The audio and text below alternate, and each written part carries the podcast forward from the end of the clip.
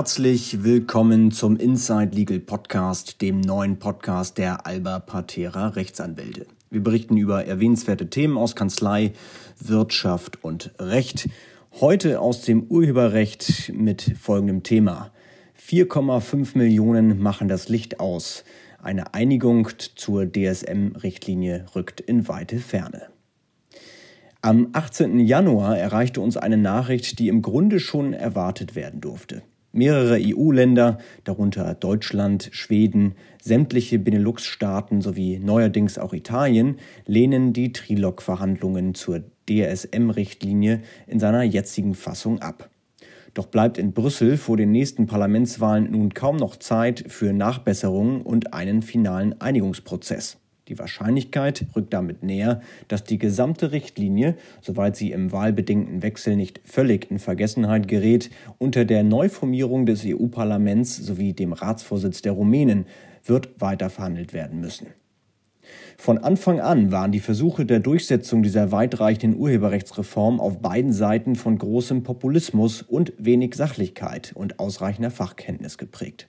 Allein die Tatsache, dass der US-Gigant Alphabet für seine Tochter YouTube und deren wirtschaftliche Interessen im Scheinkleid einer Art Robin Hood-Bewegung für die Zuschauerrechte in Europa 4,5 Millionen Unterschriften gegen den ominösen Artikel 13 der DSM-Richtlinie, den sicher kaum einer der Unterschriftengeber jemals gelesen hat, sammeln konnte, zeigt, mit welcher Schlagkraft moderner Cyberspace-Lobbyismus mittlerweile betrieben wird.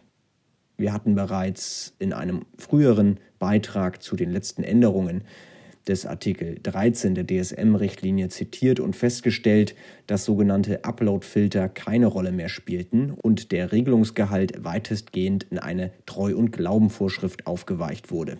Dies mag auf der Zielgeraden zu weiterer Verunsicherung geführt haben.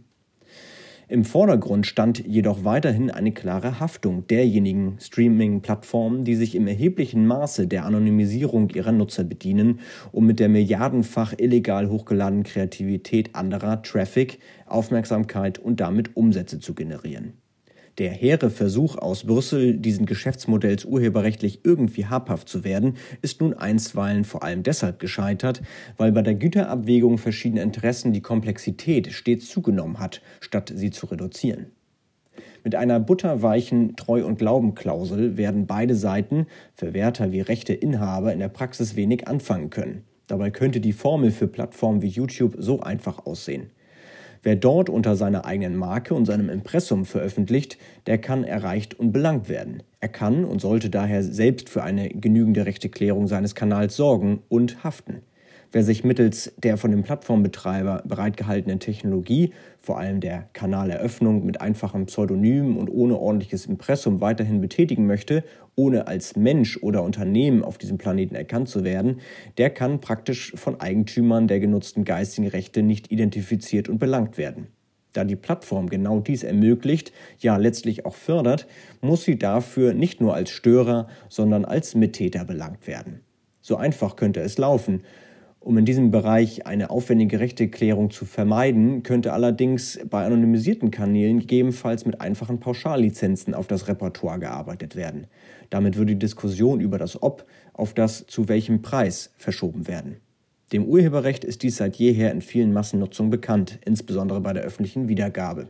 Kreative und Rechteinhaber hätten Interesse an einem solchen abgestuften Modell, welches den Wert ihrer Rechte einerseits, aber auch den Bestand der beliebten Plattform YouTube andererseits ausreichend für die Zukunft absichern würde. Die Formelbestandteile sind einfach. Quantität und Qualität des Angebots, Nutzungsintensität und Monetarisierung. Bringt man alles zusammen, entsteht zwangsläufig ein abgestuftes Modell, welches sich zwischen gesetzlicher Lizenz, siehe Senderechte, Zwangslizenz, siehe Coverversion und Exklusivrecht, siehe Zugänglichmachung abspielt. Stattdessen haben die beteiligten Kreise in Brüssel dem Urheberrecht bisher einen Bärendienst erwiesen und nun auch in der für Europa doch so wichtigen Kulturwirtschaft einen erheblichen Beitrag zu der zunehmenden EU-Politikverdrossenheit geleistet. Wir schauen die weiteren Wochen gespannt darauf, was sich zwischen 5 vor 12 und High Noon bei den EU-Gremien noch so alles zur DSM-Richtlinie tun wird. Unser Praxistipp? Verwechseln Sie anonymisierte Urheberrechtsverletzungen nicht mit dem Recht auf Informationsfreiheit. Das sind zwei Paar Schuhe. Treten Sie gerne für die Machbarkeit eines ungehinderten Streamings ein, jedoch unter Würdigung von geistigem Eigentum, also der nutzungsgerechten Abstufung von Exklusivrechten und fairer Vergütung für die Kreativen und Produzenten von audiovisueller Kultur. Das war's mit unserem Podcast für heute. Vielen Dank für Ihre Aufmerksamkeit. Suchen Sie uns doch gerne auch für weitergehende Informationen auf www.albapatera.com.